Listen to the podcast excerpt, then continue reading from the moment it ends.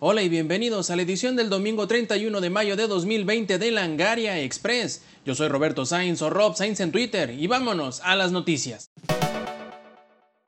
Parece que las grandes polémicas de los juegos hoy en día son la implementación de Denuvo y las microtransacciones. Buscando evitar estos dos gigantescos campos minados, es que tanto People Can Fly como Square Enix han anunciado que su próximo título, Outriders, no contará con ninguna de ambas y que tampoco será un Games as a Service. Esto se reveló en una reciente transmisión en donde además aclararon que el juego sería una experiencia completa una vez la compres.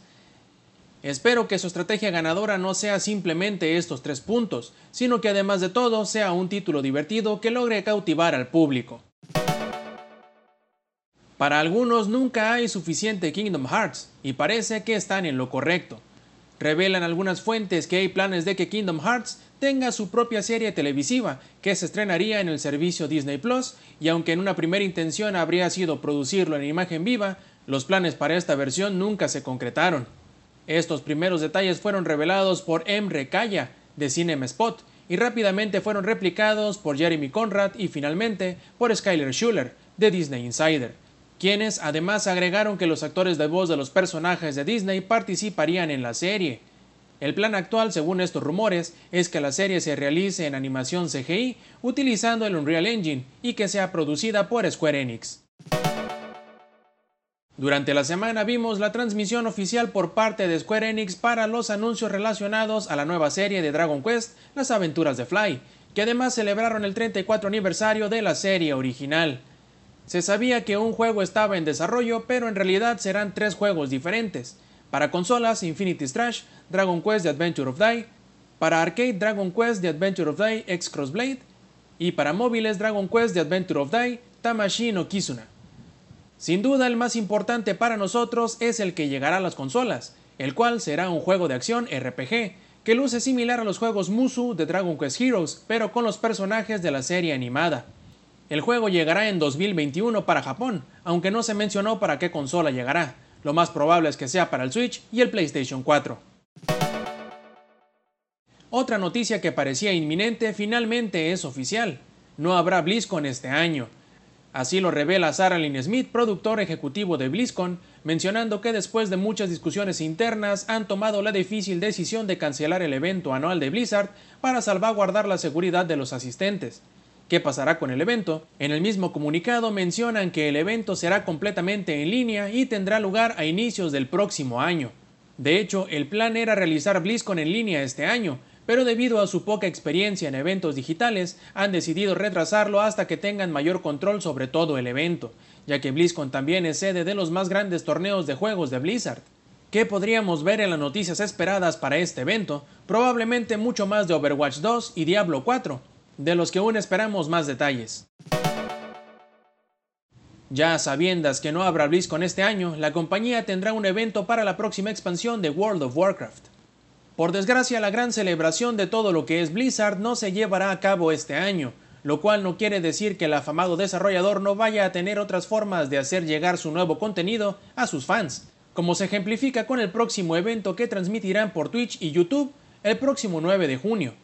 Este evento se centrará exclusivamente en la expansión Shadowlands para World of Warcraft que llegará este mismo año, y pondrá al productor ejecutivo del juego, John Haidt, y al director del mismo, Ion Costas, para dirigir el evento que presentará todas las novedades y mejoras que traerá esta expansión al popular juego de rol masivo en línea. En cuanto a la fecha de salida para Shadowlands, todavía no hay nada seguro, salvo que llegaría en el último trimestre de este año, pero igualmente Blizzard podría aprovechar este evento para dar a conocer cuándo se estrenará. Ya sabíamos que era más cuestión de cuándo y no de si sucedería, pero ahora se confirma la secuela de la película de Sonic. Hace algunas semanas platicaba el mismo director de la película, Jeff Fowler, que no habían planes para continuar con el cliffhanger al final de la misma, y lo extraño que parecía esto dado el éxito que tuvo muy a pesar del polémico primer diseño de Sonic. En la semana Paramount y Sega confirmaron a Variety que ya hay luz verde para la segunda parte. Lo malo es que no hay muchos más detalles en cuanto a quienes regresarán a repetir sus personajes, pero los que sí se sabe que estarán de vuelta será el director Jeff Fowler y los guionistas Pat Casey y Josh Miller. Riot Games confirma que agregará nuevos espacios de publicidad dentro del mapa de League of Legends. Todo espacio es un potencial escaparate publicitario, tal como anunció en la semana Riot Games, pues algunas secciones dentro del mapa de League of Legends ahora mostrará marcas y productos al dar inicio a la temporada de verano de su liga profesional. Esto quiere decir que para la versión regular del juego no se planean agregar espacios publicitarios y para los jugadores profesionales tampoco serán una molestia, ya que solo se mostrarán a los espectadores en las transmisiones. La compañía adelanta que hay más productos digitales planeados, mismos que se anunciarán una vez de inicio la segunda mitad del ruedo profesional 2020 de League of Legends. Minecraft Dungeon se acaba de estrenar, pero ya tiene su primer DLC en camino. Preparándose para salir en julio tenemos a Jungle Awakens, la primera expansión que llevará a los jugadores a una jungla peligrosa donde se enfrentarán a un poder misterioso a lo largo de tres misiones. Jungle Awakens también traerá, como es de esperarse, nuevo equipamiento en forma de armas, armaduras y artefactos. Esta expansión llegará de forma gratuita para quienes hayan comprado la versión heroica del juego, pues forma parte del Hero Pass. Pero para quienes no tengan dicho pase, no se sabe aún cuánto costará el contenido descargable. Más adelante en el año se planea tener una expansión titulada Creeping Winter y pasando a contenido gratuito se planea agregar multijugador cruzado entre las versiones del juego en un futuro no muy lejano.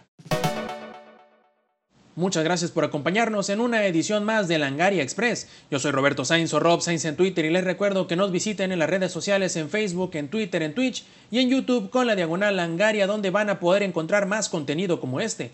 Yo los espero el próximo domingo con una edición más de Langaria Express. Stay Metal.